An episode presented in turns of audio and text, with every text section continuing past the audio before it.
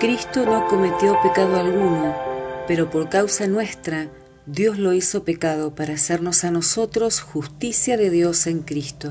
Segunda carta a los Corintios capítulo 5 versículo 2. Cruces. A donde miremos hay una. En los techos y en los frentes de las iglesias, gente que la luce colgada de una cadena, en el extremo de un rosario, en anillos, y también vienen distintos materiales, caracoles, plástico, plata y oro. La cruz es el símbolo universal del cristianismo. La verdad es que a simple vista nos parece una elección extraña, no deja de ser una herramienta de tortura. Y sin embargo para los que creen es un símbolo de esperanza. El diseño es minimalista.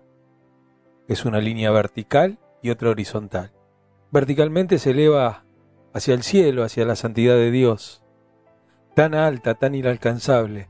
Por el otro lado, horizontalmente se extiende como el amor de Dios.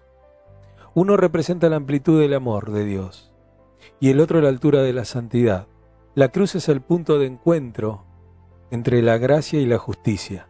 En la cruz Dios perdonó a la humanidad sin bajar sus estándares de santidad.